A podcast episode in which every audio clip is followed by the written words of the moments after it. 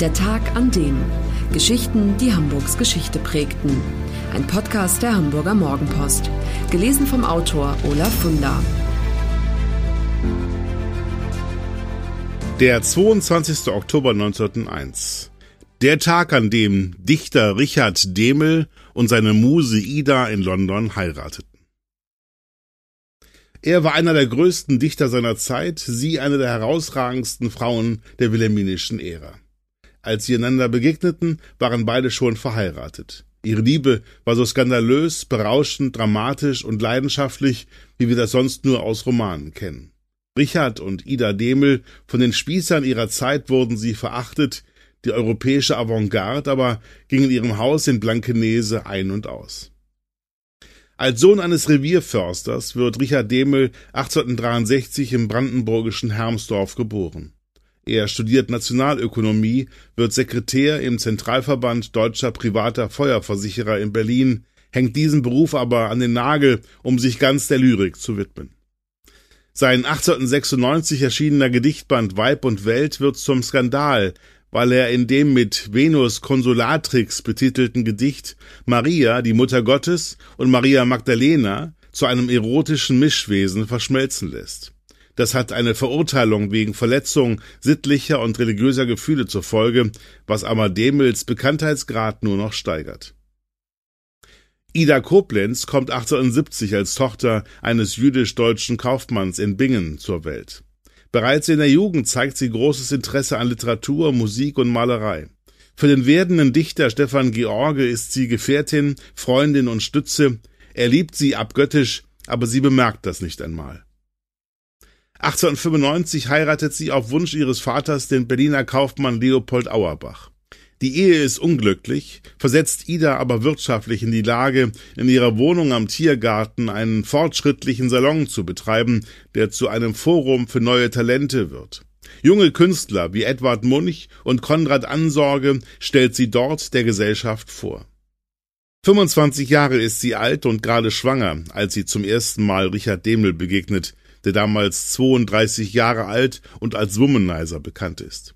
Später schreibt Demel an Ida, als ich auf dich zuging, da war ein solches Ziehen in deinen Augen, dass ich mich festhalten musste, um nicht vor dir auf die Knie zu stürzen.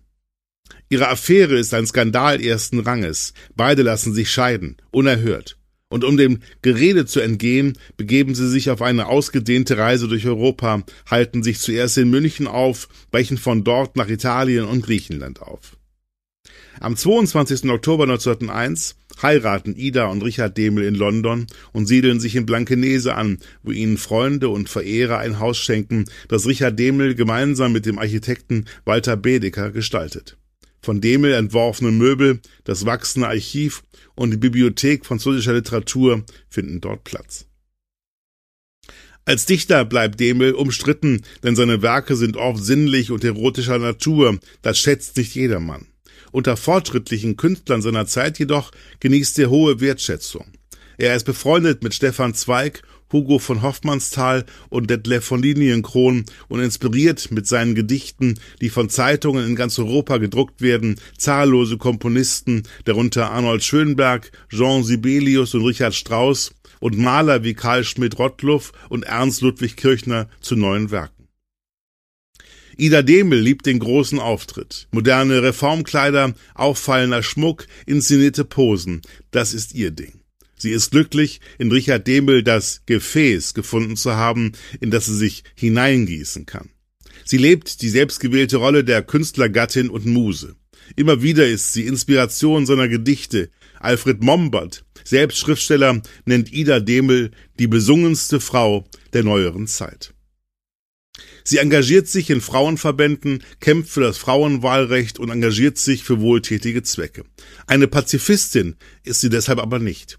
So wie viele Vertreterinnen der deutschen Frauenbewegung glaubt sie 1914, dass der heraufziehende Krieg eine Chance darstellt. Wenn die Männer an der Front sind, so ihr Kalkül, haben wir Gelegenheit zu beweisen, was wir können. Nicht minder kriegsbegeistert ist Richard Demel, der sich 1914 trotz seines relativ hohen Alters er ist schon 50, freiwillig an die Front meldet, was von der deutschen Kriegspropaganda natürlich ausgeschlachtet wird. Auch Idas Sohn Heinz Lux wird Soldat. Ida Demel ist stolz auf ihre beiden mutigen Männer und schreibt pathetische Gedichte. Frau, deutsche Frau, die Zeit steht in Brand, jetzt kannst du dich stark erweisen, jetzt zeigt der Welt deine weiche Hand, weich wie schmelzendes Eisen. Ida Demel zahlt einen hohen Preis. Heinz Lux wird mit 19 Jahren an der Front durch einen Kopfschuss getötet. Kurz darauf kommt Richard Demel mit einer Venenentzündung aus dem Feld zurück. Kurz vor Ende des Krieges ruft der Dichter noch einmal öffentlich zum Durchhalten auf. 1920 stirbt er an den Folgen seiner Erkrankung. Nach dem Tod ihres Mannes widmet sich Ida Demel der Pflege seines literarischen Nachlasses. Der Verkauf des Demel-Archivs an die Stadt Hamburg ermöglicht es ihr, das Demel-Haus als Erinnerungsort zu erhalten. Ida Demel veranstaltet Führungen, Vorträge und Empfänge. 1926 gründet sie die Gemeinschaft deutscher und österreichischer Künstlerinnen Vereine aller Kunstgattungen GEDOC, die noch heute existiert. Dann die Zäsur. 1933 kommen die Nazis an die Macht und es beginnt eine Zeit der Demütigung und der Angst. Sie, die Jüdin, wird zum Rücktritt aus dem Vorstand der GEDOC gezwungen. Schließlich soll sie deportiert werden. Doch dem kommt sie 1942 zuvor. Sie nimmt sich das Leben. Das war der Tag an dem Geschichten, die Hamburgs Geschichte prägten. Eine neue Folge lesen Sie jeden Sonnabend in Ihrer Mopo und hören wöchentlich einen neuen Podcast. Noch mehr Historisches aus Hamburg, wie zum Beispiel das Buch zu dieser Serie oder die Magazine Unser Hamburg, finden Sie auch online in unserem Mopo-Shop unter www.mopo-shop.de.